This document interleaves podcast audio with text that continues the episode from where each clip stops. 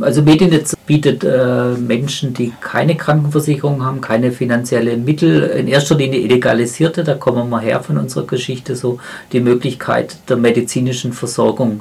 Und wenn man da Menschen kennt, äh, Freiburg, aber auch über Freiburg raus, äh, die das brauchen, dann kann man sehr, sehr gerne immer auf uns zukommen. Wir behandeln nicht, sondern wir vermitteln mhm. weiter dann oder können mhm. inzwischen aber auch Behandlungsscheine ausgeben, dass man regulär zum Arzt, Ärztin gehen kann unter bestimmte Voraussetzungen. Dann, mhm. ja. Und wir setzen uns natürlich politisch für die Situation von Illegalisierten ja. und AsylbewerberInnen ein. Was hat Johanna denn im Rasthaus gemacht? Erstmal so ganz kurz und überblicksweise. Sie war vor allem Mitglied im Medienetz von 2009 an. Da war sie auch noch ganz jung. Ich glaube, ganz am Anfang ihres Studiums. Und dann bis 2016.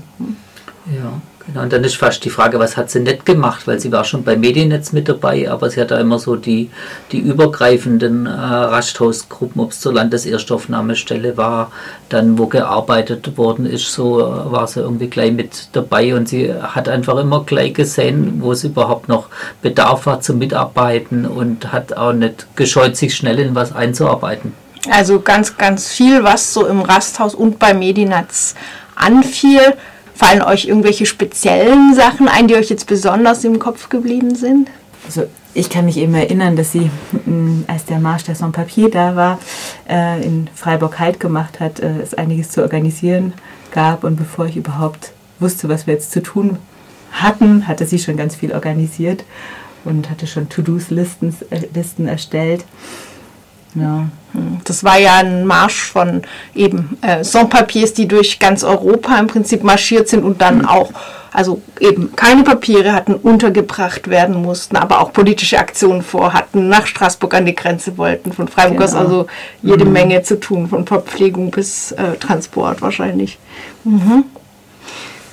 Legendärisch, aber wo wir so Dankeskarten gemacht haben, gibt es bei uns immer für die Ärzte, Ärztinnen, die so mhm. im Umfeld arbeiten. So, da hat sie einfach äh, Dutzende von Hand irgendwie gemalt, wo jede andere bei uns, jeder andere bei uns gedacht hätte, äh, viel zu viel Zeit und so. Und Johanna hat einfach gemacht. Mhm. Dann so, das war vielleicht also ein bisschen äh, das, äh, was so ihre Art auch war, dass sie relativ äh, schnell immer tatkräftig dabei war, dann da gute Ideen hatte und wirklich vor nichts zurückgescheut, bis hin beim Rasthaus Vorstand auch, wo es auch einen Vorstand nochmal gibt, auch da irgendwie zu sagen, das macht sie, da übernimmt sie Aufgaben und andere hätten vielleicht zurückgestreckt und überlegt, machen wir es überhaupt. Das Rasthaus ist ja der Ort und auch der Zusammenschluss von Gruppen, die eben ähm, hier auf dem Kreta-Gelände so ähm, antirassistisch, flüchtlingspolitisch aktiv sind, also ihr bei Mediennetz und Aktion Bleiberechtssager, andere Gruppen, Our Voice und unsere geflüchteten Redaktion und der Rasthausvorstand äh, ist ja eine Orga-Tätigkeit, um die sich jetzt nicht unbedingt alle gerissen haben, musste halt mhm. gemacht werden, oder sehe ich das so richtig?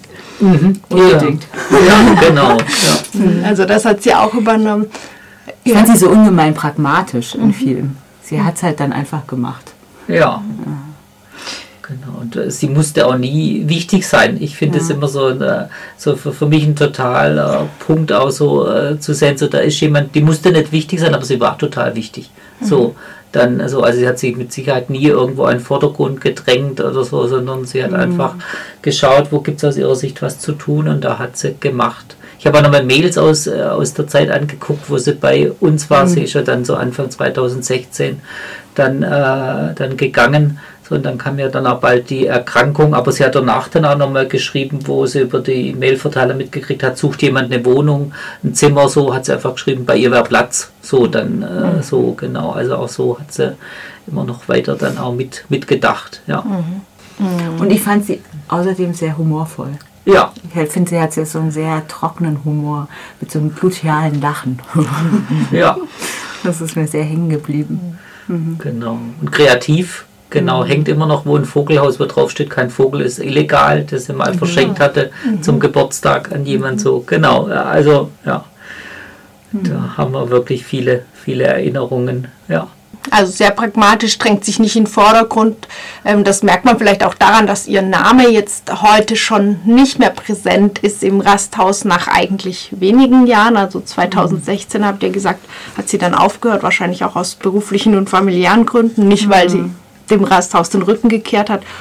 Ähm, und jetzt sieben Jahre später haben schon die Generationen gewechselt und sie ist jetzt nicht irgendwie eine, die sich äh, verewigt hat auf, äh, auf irgendeine Art, aber in hm. eurem Kopf schon. Ähm, das war auch ein Anlass eben zu sagen, vielleicht könnten wir dieses Interview machen. Ich glaube, sie ist auch gar nicht offiziell ausgestiegen, sondern es war einfach so, dass sie eine Pause genommen hat, weil sie ein Kind bekommen hat und dann ist sie eigentlich auch relativ bald erkrankt. Mhm. Mhm. Ich glaube nicht, dass sie vorhatte, nicht wiederzukommen. Ja,